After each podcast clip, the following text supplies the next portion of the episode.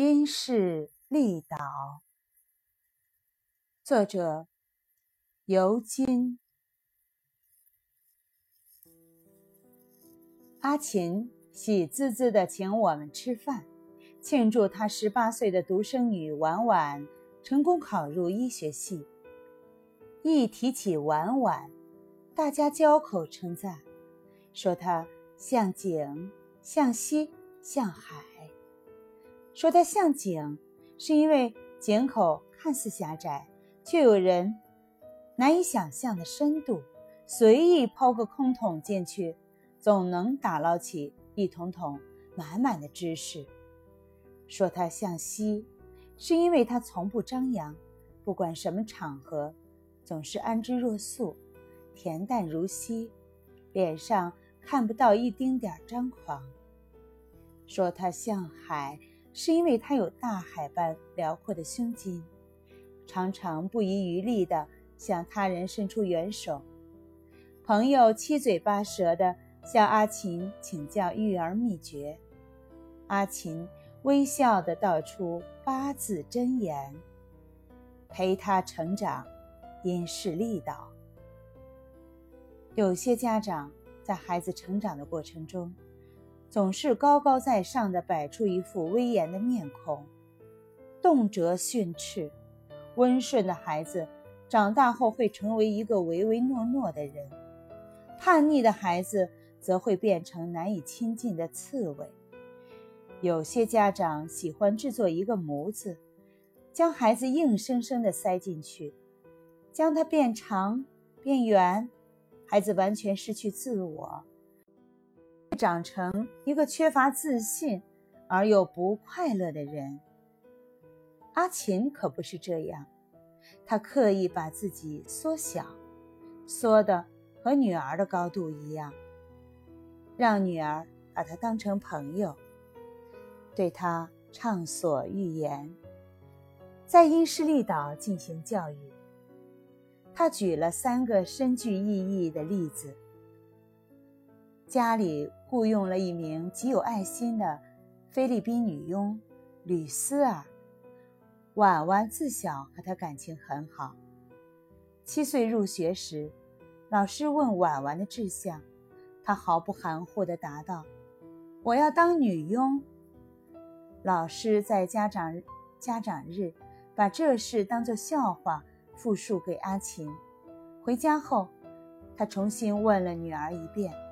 女儿还是清清楚楚地说道：“我要当女佣。”阿琴郑重其事地说：“你如果要当女佣，就得像吕思儿阿姨一样，家事样样精通。”乖巧的婉婉频频点头。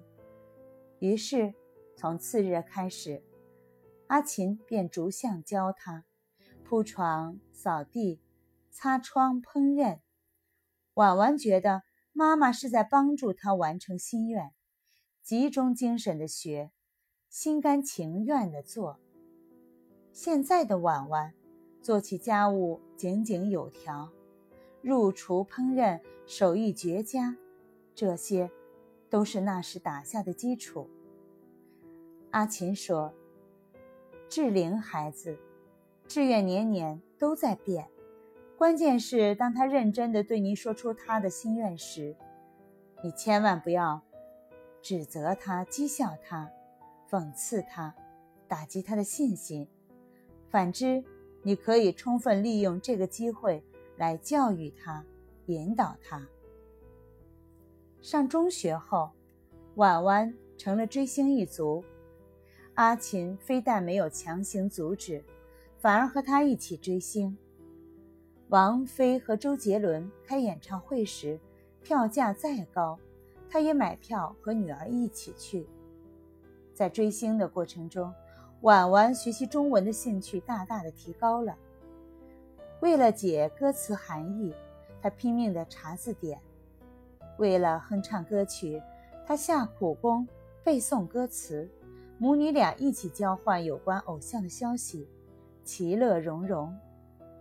阿琴说道：“追星是成长的一个必经过程，就像水滚了一定会有水蒸气喷发出来一样。如果我强行压抑，无异于火上浇油，他会变得更痴狂。与他一起追星，反而可以近距离的监督他。中三那年，婉婉深爱的祖母因癌症晚期而猝然去世，深受打击的婉婉立志悬壶济世。阿琴顺水推舟。给他订购医学书报杂志，带他听医学讲座，介绍当医生的朋友为他解疑释惑，终于坚定了他学医的决心。阿琴认为，当医生的如果没有一颗爱心，只能算是医匠。因此，阿琴带他到老人院当义工。尽早把一份温柔放进他的心房里，陪他成长，母女连心，因势利导，水到渠成。